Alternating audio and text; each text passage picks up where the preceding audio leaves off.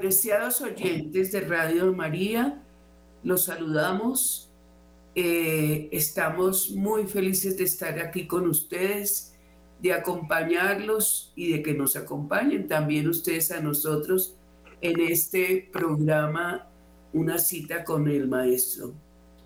Me acompañan eh, Gladys López, Catalina Niño, Florelendi Quintero, Miguel Niño y estamos de verdad muy, muy felices de, de hacer este programa con ustedes. El día de hoy queremos hacer un momento de reflexión, de intercambio de experiencias. Sabemos que cada uno de los que nos escucha tiene mucho que aportar, eh, ya que eh, considero que son personas que tienen una relación profunda con Dios y con eh, la Santísima Virgen.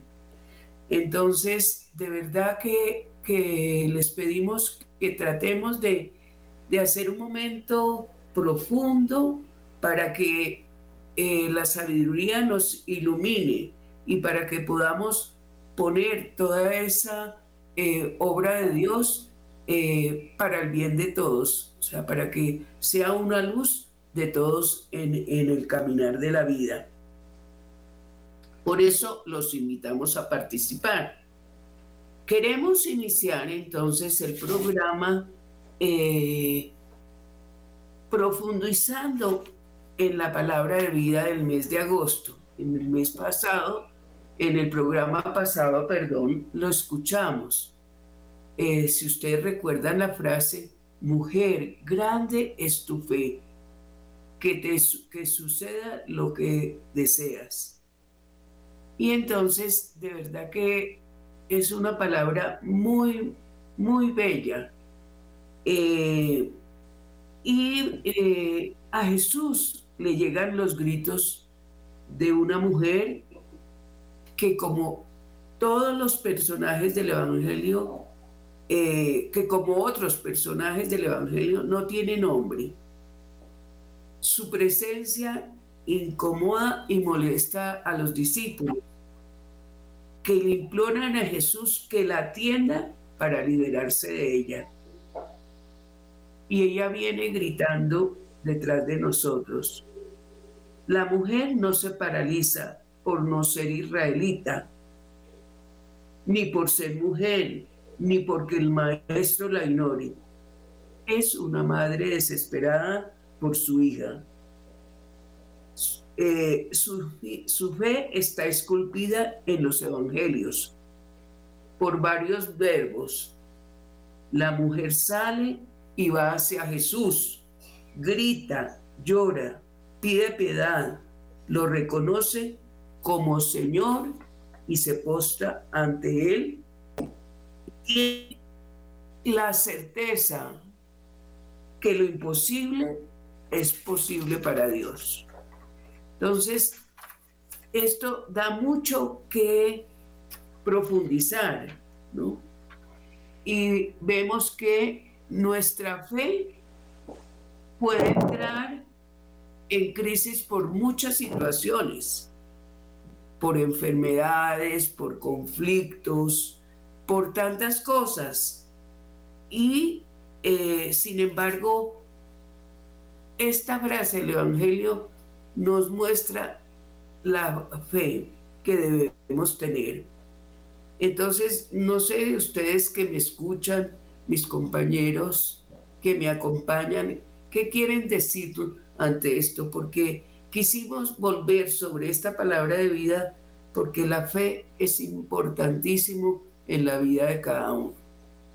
Entonces, eh, los invito a ustedes a que me Gracias, Angelita, gracias.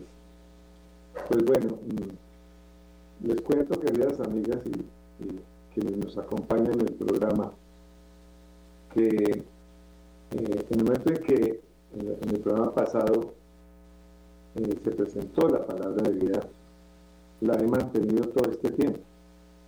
Incluso, incluso eh, escudriñándola, escudriñando el sentido de la palabra. Eh, escudriñando más y más el, significado, su sentido. Eh, así que mm, incluso la llevé y la participamos con un grupo de amigos que nos reunimos semanalmente. Y empezamos a reflexionar. Eh, primero, es el momento, ¿no? Está, Jesús está en camino, está en el extranjero, porque él es judío está en un lugar, eh, en camino entre, Fenicia y Siria, o sea, hoy a orillas del Mediterráneo. Quizás algún profesor que nos escuche nos ayude a ubicar geográficamente el lugar. Y, y quien comenta la palabra dice, seguramente iba como en busca de descanso, de apartarse, de orar, iba con sus discípulos. Y de repente aparece una mujer de ese lugar. Eh, eh, y entonces entonces uno empieza, y esa mujer eh, grita, ¿no? Eh, va gritando. A veces uno, eh, cuando está en, estado de oración y pide, pareciera que a Jesús también a veces hay que gritar, hay que alzar la voz para que nos escuche, porque Él parece indiferente, ¿no? Parece como que pasa de largo y los discípulos también dicen, nos está estorbando. Y esa mujer no cede un milímetro, sino que se mantiene ahí firme y, como lo acaba de decir es una, una mujer, una madre, una madre, es una mujer, es una madre, es extranjera, y sin embargo, ahí se, luego ella ya sabía ante quién se iba a dirigir, porque como es que aparece un día persiguiendo, no, ella sabía que llegó a esa región alguien que, que después, en el curso de la página maravillosa del Evangelio, cuando ya sucede todo, entonces se postra, o sea que sabía quién era, se postra ante él. Y, entonces el Salvador ve todo el transcurrir.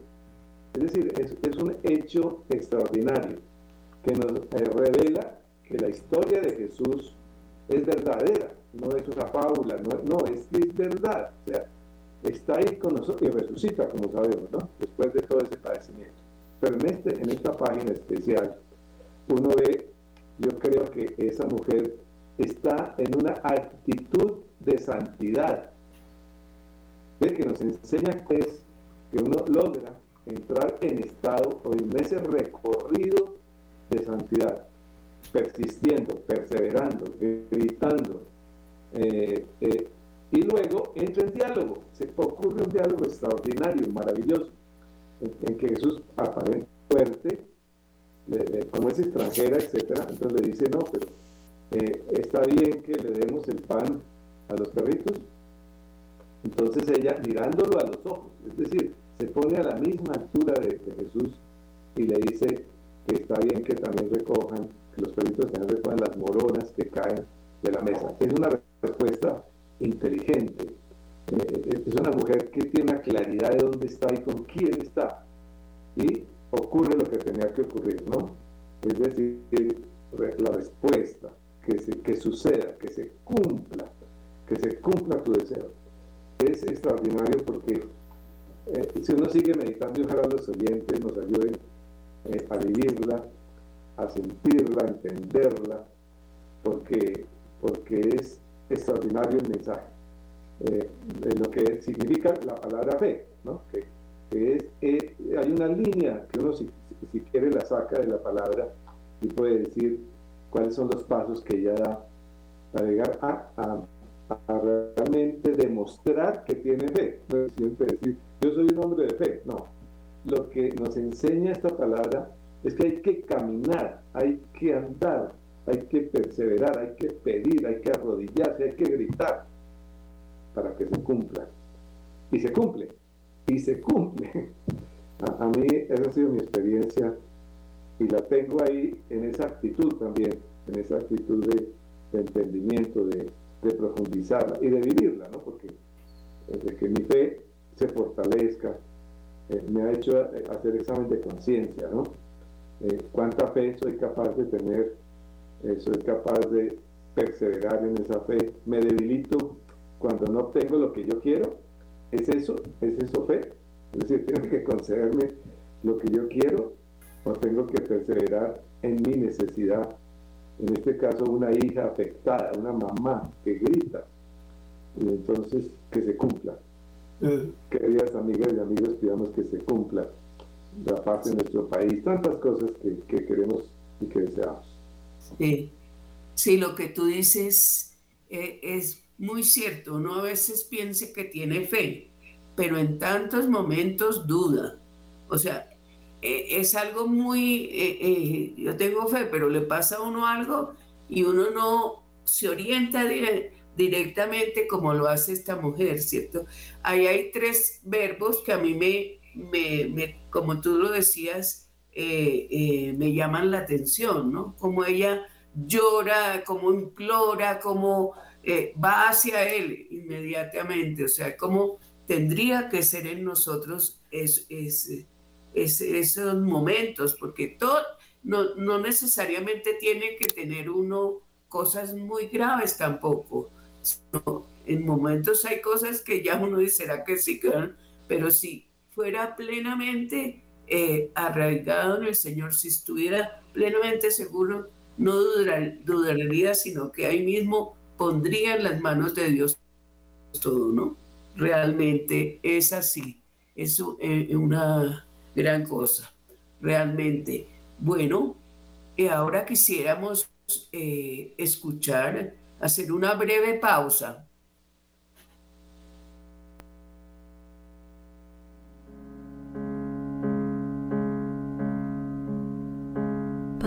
Nuestro, ante ti nuestra pobre realidad y pequeñez. Tú que en nuestra vida ves sombras, luces, lágrimas la verdad. Entonces, ahora eh, vamos a reflexionar sobre una palabra que, se, que tiene relación con la fe, diría yo, que es comenzar y recomenzar. Entonces invito a eh, Gladys para que nos eh, diga, ¿cierto? Para que nos ponga en común a este artículo de la revista Ciudad Nueva, que es una meditación de Kiara Lu. Bueno, un saludo especial entonces al equipo de Una cita con el maestro y a cada uno y a cada una de los oyentes que hoy nos acompañan. Realmente, como decía Ángela hace un momento, también para mí eh, no solamente la palabra de vida, me llama justamente a recomenzar de verdad en esta fe. El título del artículo es Comenzar y Recomenzar. Es un pensamiento que nos propone Chiara Lubick ya en 1975, pero que como nunca nos parece hoy súper actual. Recomenzar, empezar o comenzar de nuevo en el pensamiento de Lubick significa hoja en blanco, un CD vacío, un pay driver sin megas, un chip nuevo. La propuesta de un pasado que no pesa, sino que sostiene mi presente y apunta a un futuro por estrenar. Queridos oyentes, ya para mí esta definición fue renovadora esperanzadora. Sin embargo, preguntémonos, ¿para quién ha sido fácil recomenzar y hacerlo de esta manera? ¿A quién de nosotras o de nosotros no le pesan de pronto los errores o los rencores? Les dejo estas preguntas mientras continuamos con el pensamiento, que lo hace Kiara a través de una respuesta que tiene mucho que ver con esto que acabamos de plantear. Kiara, cuando me despierto por la mañana y veo ante mí un nuevo día, siento que me pesa el alma, en el alma el pensamiento de la mediocridad, de la monotonía del trabajo, de las dificultades que voy a encontrar. ¿Cómo puedo asegurarme de que mi compromiso cristiano no disminuya? Es una pregunta que le hacen a Kiara en ese año, pero que hoy también nos la hacen a cada una y a cada uno de nosotros. La respuesta de Kiara es recomenzar. Aquí, esta palabra que debe dominar nuestro día, empezar de nuevo. Y aquí los invito a que volvamos a esa primera definición del CD en blanco, de la hoja en blanco, todo por empezar. Y no es solo cuando todo va bien, cuando las cosas van bien, sino cuando el tristes o alegres en la salud o en la enfermedad, ofrecemos todo al Señor, tratando de ser otro Él. Y para mí, queridos oyentes, fue esta frase como un baldado de agua fría, les cuento. Y me pregunté hasta qué punto yo como cristiana hago eso. Uno mis dolores también a los de Jesús. O simplemente reniego o me pregunto, ¿por qué a mí? Sigo dejándoles también estas inquietudes a ustedes y continuamos con el pensamiento de Kiara que lo articula a una frase de San Pablo que dice, no hago más que olvidar lo que está detrás de mí y siempre dar un salto adelante para acercarme a la meta. Esta frase es tomada de la carta de San Pablo a los filipenses y tomo el versículo exacto para que completemos bien la idea.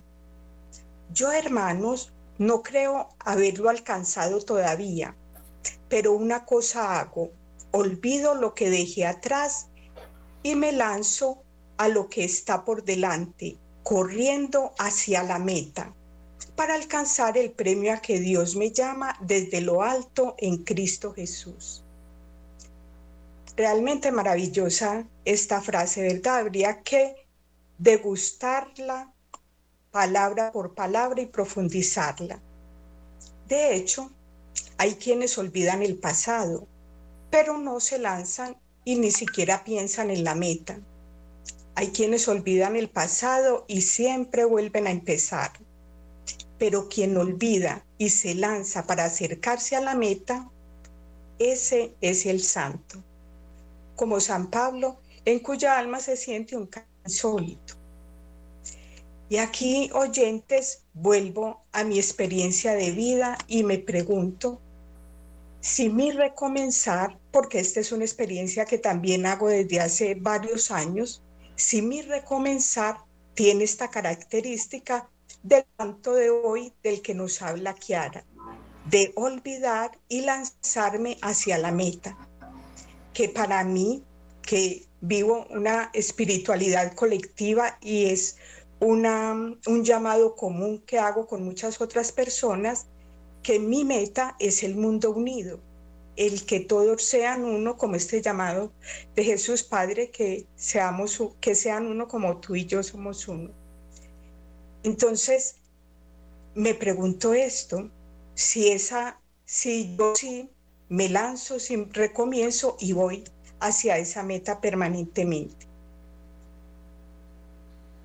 Sin embargo, queridos oyentes, con ustedes siento, me siento con ustedes en tiempo de recomenzar. Y les invito también a que tratemos de vivir así. ¿Verdad? Lógicamente, si para alguna o alguno de ustedes en este momento algunas de las preguntas formuladas eh, los interpelaron, estaremos atentos también a sus comentarios. Mil gracias por la escucha. Gracias, Gladys. Sí, le recordamos los teléfonos eh, para que nos llamen, ¿no? Porque es, hay tantas preguntas que nos hacía Gladys y que vale la pena que los compartamos entre todos. Les recuerdo el 746-0091 o el 319-765-0646.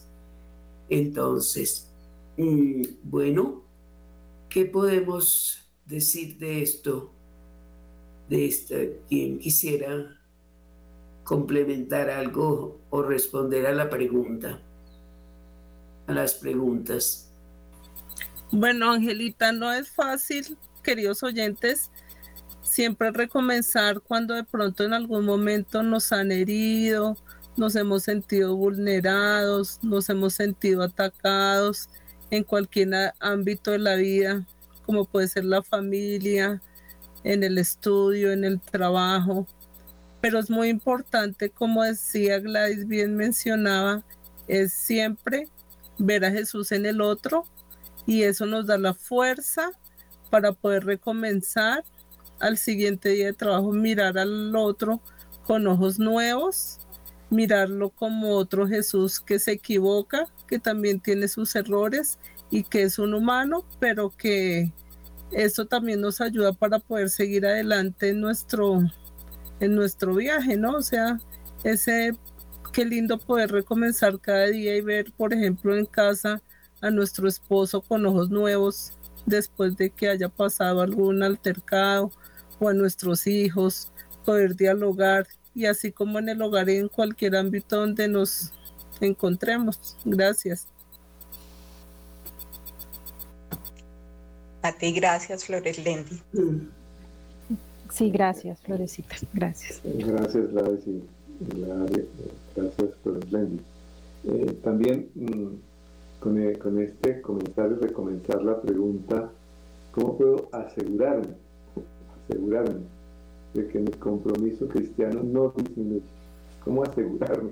Porque claro, uno como que anda en ese vaivén, ¿no? Y eso es lo que no que, y la respuesta que nos da, que nos recuerda Gladys es la palabra, ¿no? Recomenzar. Precisamente en el, en el editorial de la revista, tomé una parte, ahora me puse a pensar, eh, eh, dice una parte de ese editorial, parece que el recomenzar lleva un perfume de equivocación. Y es, en cambio, la mayor inteligencia eh, no es que eh, esa equivocación, recomenzar no es equivocarse, es recomenzar. Es, la mayor inteligencia que está siempre sin detenernos en esa dinámica. Porque el editorial habla de la conexión entre la inteligencia y el corazón. Entonces, claro, si uno se, se queda en la inteligencia, es solo inteligencia. Todos los seres humanos somos inteligentes. Pero si nos quedamos solo en la inteligencia, la racionalidad, en el intelecto, pues bien, es inteligencia. Pero cuando la conectamos con el corazón, entonces ahí sí entramos en, esa dinámica permanente, de estar siempre, sin detenernos, ¿no? Es decir, que otro llamado, gracias a Gaby por traer este tema de recomenzar, porque si unimos la inteligencia con el corazón, fíjense que el corazón empieza a tener un sentido que se han descubierto que las neuronas también están en el corazón, no solo en el cerebro. Esa conexión entre cerebro y corazón nos da la dinámica para recomenzar. Porque, claro, vea cómo empiezan a tener sentido las palabras cuando alguien le dice conservas al corazón. Cuando le, dice a una persona, te quiero con mi corazón, ¿no? Siente, siente mi corazón. Eh, que era, parecía una frase romántica, parecía una frase de momento, casual. Y no, no señores y señoras, tenía un sentido porque ahí hay neuronas que nos conectan con el cerebro y con la inteligencia. La inteligencia entonces adquiere un significado que nos permite esa conexión, esa conexión nos va a permitir estar siempre en ese, en ese recomenzar, en el recomenzar. para permanecer en el sentido cristiano de la vida, ¿no? Así es. Cuando leí este, este pensamiento de Kiara, me interpeló profundamente porque también es una experiencia que muchas veces hago de manera cotidiana. También por, por lo que realizo en diferentes mm, ámbitos. Muchas veces eh, pensamos que el recomenzar es con las otras personas y muchas veces el recomenzar también es con nosotras y con nosotros mismos porque muchas veces cometemos errores y no alcanzamos como a perdonarnos, a disculparnos y siempre nos estamos, como dicen usualmente, dándonos látigo. Pero entonces ese poder recomenzar también y recomenzar bien desde cero, como si no hubiéramos hecho nada, ha sido una experiencia muy, muy importante para mí, porque siento que me hace no solamente mejor cristiana, sino mejor persona también. De esa manera puedo como quien dice, mirar a la cara con, con todo, con la frente en alto, como se dice. Entonces me ha parecido muy importante para mí también, personalmente. Eso que tú decías, me sentí identificada. Yo lo iba a decir, pero estaba esperando que llegue la oyente entrara para poder saludarla. Pero también a mí, a mí me cuesta muchas veces reconocer que me equivoqué. Muchísimas veces y empiezo como con un círculo de que por qué lo hice, que por qué no sé qué, ta, ta, ta, y, y uno pierde tiempo. y, no, y no nos acordamos que Dios es misericordia, o sea que si Él ahí mismo lo perdona, porque ¿quién soy yo? O sea, es como una falta de, de, de fe y de humildad también, ¿cierto? De sentir que uno nada, uno es nada, no, no, es, no, no es nada. Entonces, me encanta eso, sí. Yo cuando lo leía iba a decir, cuando eh, me siento totalmente identificada, es así. Otra enseñanza es que se puede superar eh, lo que aparentemente es insuperable. Es que está bonito eso, eso que dice Gladys de, de cero, ¿no? Y que va a tener relación con lo que ahora nos van a comentar de experiencia. Mira, a veces uno dice, no, yo ya no tengo nada que hacer, yo mi vida se perdió, yo la malgasté, yo estoy en, la nada, en esas angustias existenciales tan difíciles, ¿no? Resulta que no, por lo que acaba de decir Angelita, es que uno tiene que entender el sentido de la misericordia, a veces no lo comprende, pero cuando es capaz de perdonarse y de entrar en ese camino de, de, reiniciarse, de volver a empezar, que, que, la vida comienza hoy, o sea, no hay que Sí, cómo es esa página, todas estas páginas del Evangelio que se llevan a la vida, ¿no? Cómo nos ayudan en, recomenzar. Es, una, una, palabra que tenemos que tener siempre presente, ¿no? También porque uno no está viviendo el presente, me parece a mí. sí. Sí, sí. No, no, está viviendo el momento presente, sino que se quedó en el pasado.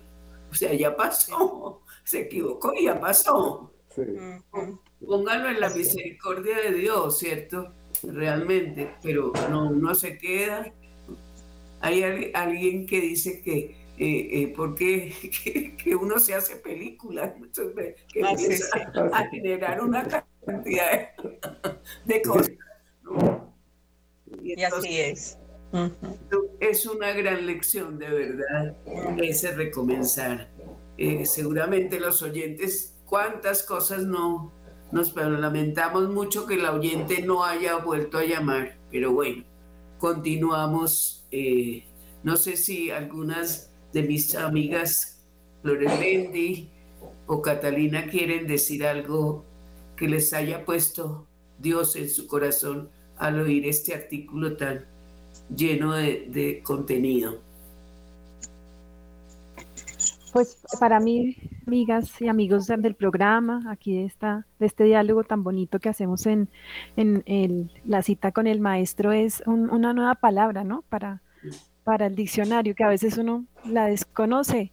Y, y recomenzar viene de eso, precisamente de lo que ustedes ah, eh, van, han, han hecho aquí han comentado, ¿no? Es volver a, encontrar el significado desde el recomenzar, de, abandonar todo en Jesús, ¿sí? De dejarlo todo en manos de Él.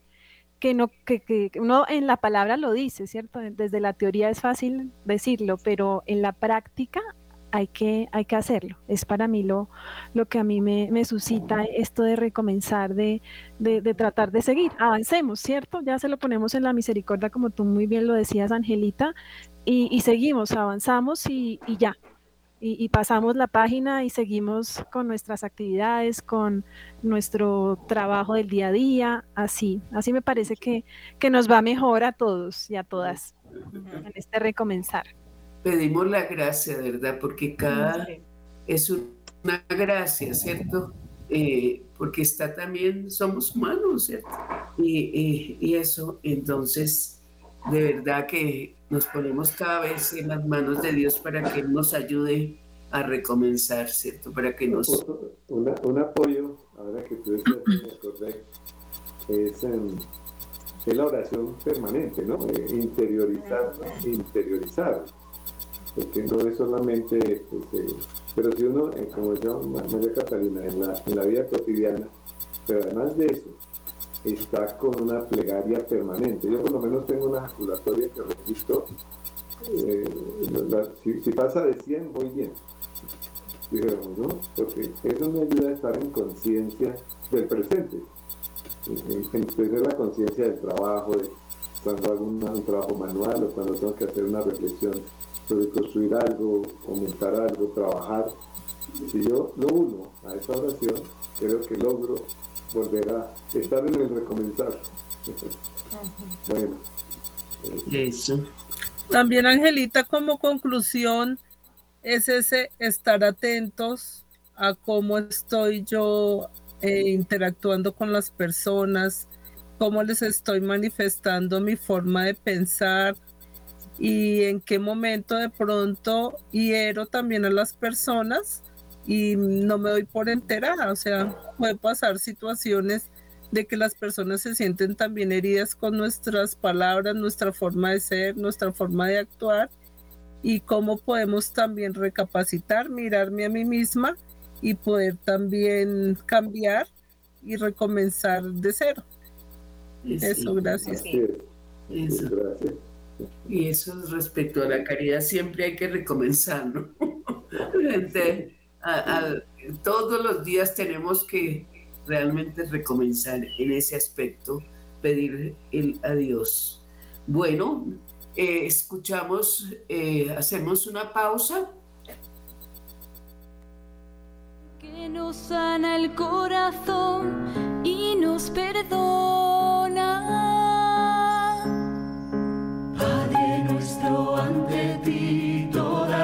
Nuestras culpas que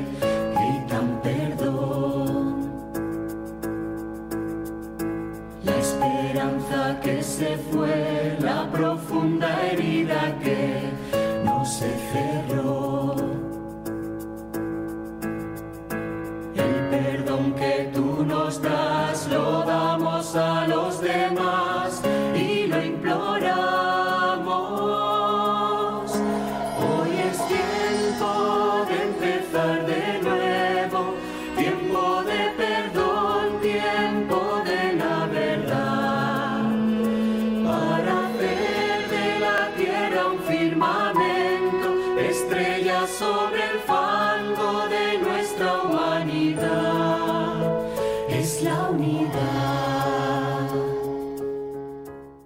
Bueno, entonces, eh, continuando con lo que decíamos eh, en el de recomenzar, le vamos a pedir a, Flores Lendi que nos narre un testimonio de una persona eh, drogadicta hizo toda una experiencia de recomenzar. Así es, Angelita. nos escribe Laura desde Uruguay ella es eh, una persona que dice que recuperó su dignidad con la frente en alto. Primero que todo esto nos eh, suscita lo que hemos comentado también en la palabra de vida, donde vemos que muchas veces nuestra fe puede estar en crisis y presentar una dificultad imprevista o por una grave enfermedad o por una situación dolorosa como la que vive Laura. Ella nos comenta que desde su adolescencia entró en el mundo del alcohol. El alcohol por la OMS ya es considerado como una enfermedad. La persona que es alcohólica ya es considerada que padece una enfermedad. Entonces ella nos cuenta que desde su adolescencia tomaba mucho trago, hasta perderse, hasta tener lagunas mentales, hasta quedar en ese estado terrible que le dejaba este alcohol. Así fue pasando su vida lejos e inconsciente con estas lagunas mentales porque perdía ya la razón y dice ella que pudo haber hecho muchas cosas y que ella ni siquiera tiene conciencia de acordarse de qué más pudo haber hecho. Eh, Laura después de un tiempo está contenta porque ella ingresó a Alcohólicos Anónimos, eh, donde le enseñaron que no levantar la primera copa es que conduce a la segunda, la tercera y así sucesivamente. Abstenerse, empezar por abstenerse de, de tomar y esto le sirvió, pero pasó mucho tiempo en que ella se olvidó también de que tenía una familia, de que tenía unos padres, de que tenía una hija, de que tenía una responsabilidad con ellos y esto la alejó mucho de, de todo el mundo. También estuvo internada cinco veces en clínicas psiquiátricas y dos en clínicas de rehabilitación, que fueron experiencias muy dolorosas y muy tristes porque era medicada y sobremedicada y esto la llevaba a sentirse terriblemente mal, hasta el habla se le iba. Se sentía como en una esclavitud y esta esclavitud eh, también la encerraba dentro del mismo alcohol. Desde hace nueve años ella conoció pues Alcohólicos Anónimos, fue por varias ocasiones, iba y venía y no lograba como salir de eso hasta que finalmente eh, logró salir ayudando, siendo ayudada por estas personas que ven en el hombre un ser humano solidario, empático y un compañero capaz de también poder brindar amor. Hoy en día Laura está estudiando un profesorado de, literatura y dando clases particulares, que eso la llena mucho de, de alegría y de fe en que ha recuperado su vida como persona, como ser humano, y que todos esos inconvenientes que se pudieron presentar le enseñaron también en su vida a poder salir más adelante con la frente en alto. Ella nos comenta que puede mirar a su hija a los ojos, a su padre, que como esta madre que nombraba el Evangelio, en este caso fue su padre, que siempre estuvo ahí y que también nuestro Señor Jesucristo estuvo ahí, nunca la soltó de su mano, le devolvió esa confianza y siempre fue ese apoyo incondicional también acercarse a esas eh, promesas que tenía Dios también para su vida. Entiendo que fue cuestión de fe, de amor, de esperanza, eh, de ese poder de sentir que hay un ser superior en cada uno de nosotros que siempre nos cuida con ese amor, con ese amor de compañeros, de esa comunidad que ella encontró, eh, de recuperar esa esperanza y de sentirse realizada y feliz ya todo lo que son las 24 horas del día. Como conclusión vemos que muchas veces también nosotros le pedimos cosas a Dios, pero muchas veces no estamos preparados en el momento para recibirlas y Él se vale de estos acontecimientos para que nos formemos, para que sigamos un proceso, para que le demos un tiempo, porque Él nunca nos va a dar algo que nos va a destruir. Eh, debemos ser pacientes y ver que así como Laura, todo le llegó en el momento indicado, se recuperó de este alcoholismo y todo lo venció en Dios, que fue quien bendijo su vida y ya le abrió las puertas de la prosperidad y de la felicidad, recuperó su familia, recuperó su dignidad, recuperó su trabajo y eso es eh, pues algo muy lindo. Eso es lo que nos comenta, gracias. Muchas gracias, Florelendi, bellísimo, bellísima experiencia. Bueno, y ahora eh, tenemos, siempre a mí me preguntan, eh, mira, aconsejanos qué hacer para recuperar, qué hacer para llevar a los niños, para educarlos frente a lo sagrado. Y entonces Catalina eh, nos habla de ese artículo que dice educación a lo sagrado del niño en la escuela primaria.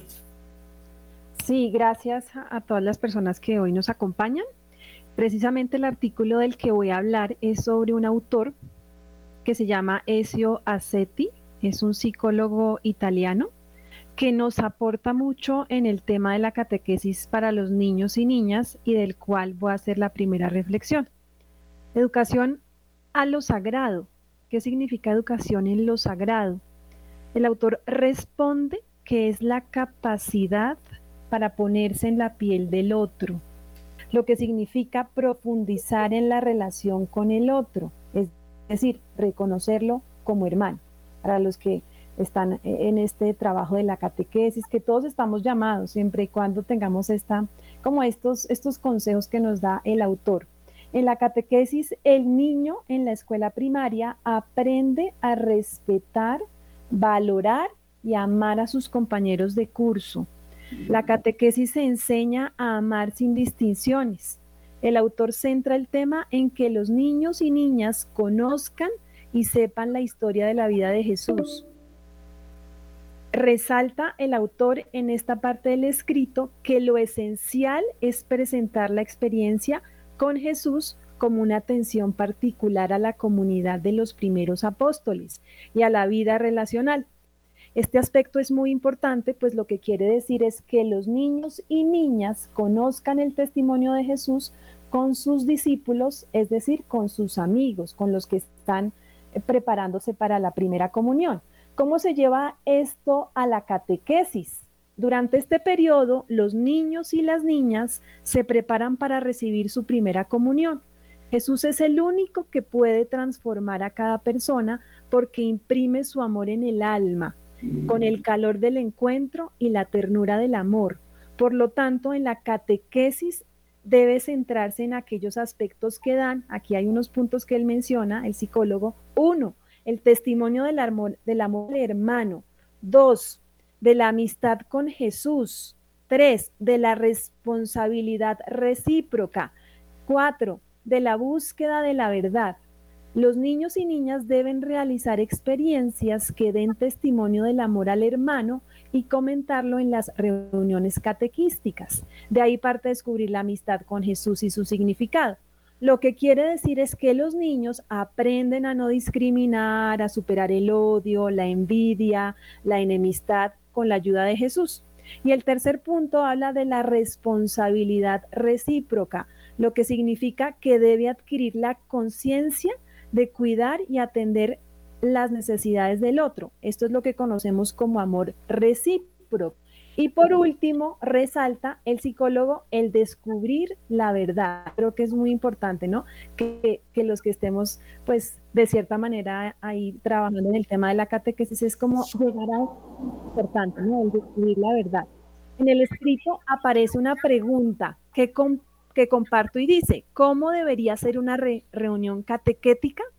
El psicólogo responde diciendo que lo más importante del encuentro es que sea una experiencia viva, donde la presencia de Jesús pueda transformar los corazones. El encuentro con Jesús pone de presente la frase de Jesús, dos o más estén reunidos en mi nombre, yo estoy en medio de ellos. El artículo ilustra, es muy bonito, que yo lo estuve mirando con detalle, algunas fotografías que muestran que en el espacio de la catequesis los niños dibujan, comparten y comentan sobre sus experiencias y vivencias de la enseñanza de la catequesis y la vida de Jesús. También se mencionan siete puntos sobre la reunión catequética, que sí es, es, es bueno tenerlos muy presentes para los maestros. El que son, el primero es el pacto de amor mutuo, el segundo es la palabra. El tercero es Jesús en la Eucaristía.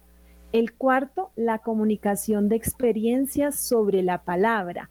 El quinto, que es muy importante para los niños y niñas de escuela primaria, el juego. El séptimo, la solidaridad. Aquí pues me voy a tener un poquito en, pues, en, contar más o menos qué, eh, qué hace uno con, con estos puntos, ¿no?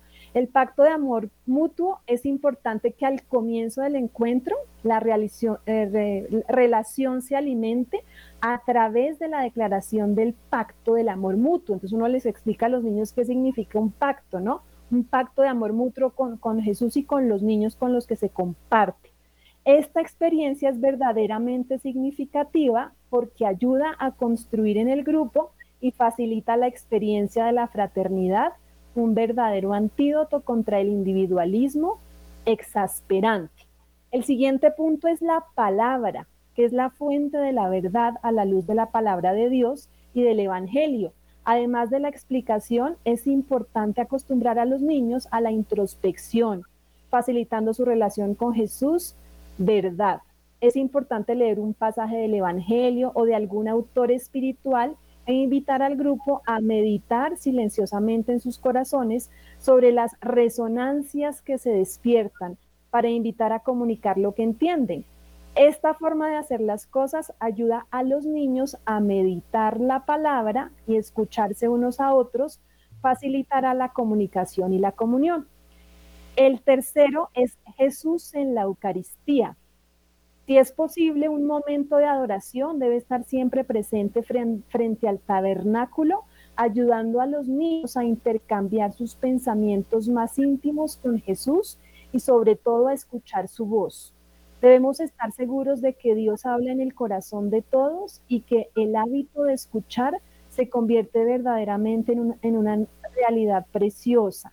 El siguiente punto es la comunicación de experiencias sobre la palabra. Aquí nos dice eh, el psicólogo que es muy importante el compromiso asumido individualmente y en el grupo de vivir la palabra concretamente y posteriormente contar los hechos y emociones vividos. De esta manera, la vida con Jesús y con la palabra circula dentro del grupo, permitiendo impregnar a los niños al, pensamiento de Cristo. El otro punto importante es el juego. Entonces, en la catequesis, eh, como es la luz de Jesús sobre la vida, es por eso que hay que, hay que inventar juegos, ¿sí? a que se acostumbren, a que, a que donen el espacio, que cooperen, que exista la solidaridad. En definitiva, los juegos de alguna manera permiten al grupo experimentar inmediatamente lo explicado o meditado durante el encuentro. El otro punto importante es el perdón. Pedir perdón por los errores cometidos, incluso sin intención hacia los demás, es ciertamente una experiencia humana y evangélica. Todo esto ayuda a crecer el espíritu de humildad y solidaridad entre todos así como a entender que a pesar de ser frágil, siempre es posible comenzar de nuevo, que se une mucho a, la meditación que nos hizo La solidaridad. Los niños pueden participar en actividades comunes destinadas a ayudar a los más necesitados y a los débiles. Esto servirá para unir el espíritu de solidaridad y comunión. También es importante a veces durante el año organizar los Mm, o tres días formativos, dos o tres días formativos como retiros, lejos de la familia, y los niños pueden experimentar una presencia especial de Jesús con intensos programas de experiencias sociales y de oración. Y esta experiencia del desierto entre compañeros es profundamente valiosa y sentida por los niños, ya que facilita la relación de Jesús. Es bueno estar lejos de la familia para fomentar la relación entre los compañeros y con los catequistas. Incluso en el Evangelio, Jesús recluyó con sus discípulos, se recluyó con sus discípulos y ciertamente aumentó el espíritu. Ahí, ya concluye autor esto hablará a la corazón de los niños a través de la comunión de experiencias. Jesús será como el altavoz del amor, dando a todos alegría y luz. Es un mensaje que nos, nos, transmite este, este autor italiano, muy bonito, muy útil, muy interesante para los que, pues, de cierta manera estamos involucrados con el tema de la catequesis, con los niños. Sí. Yo, yo creo, Angelita, que esto de la catequesis nos va enseñando. La catequesis debe ser permanente, ¿no? Porque fíjese cómo nos enseña, ¿no? Todos los que nos están escuchando y quisieran, yo creo que esto hay que volverlo a reflexionar. Hay que volverlo a reflexionar. Sí, es muy útil, es muy útil. Eh, de verdad, habría que eh, entrar a profundizar mucho más esto. Bueno, muchas gracias a a todos ustedes que me acompañaron hoy y a los oyentes. Realmente ha sido de gran riqueza. Eh, mil y mil gracias. Eh, buena tarde.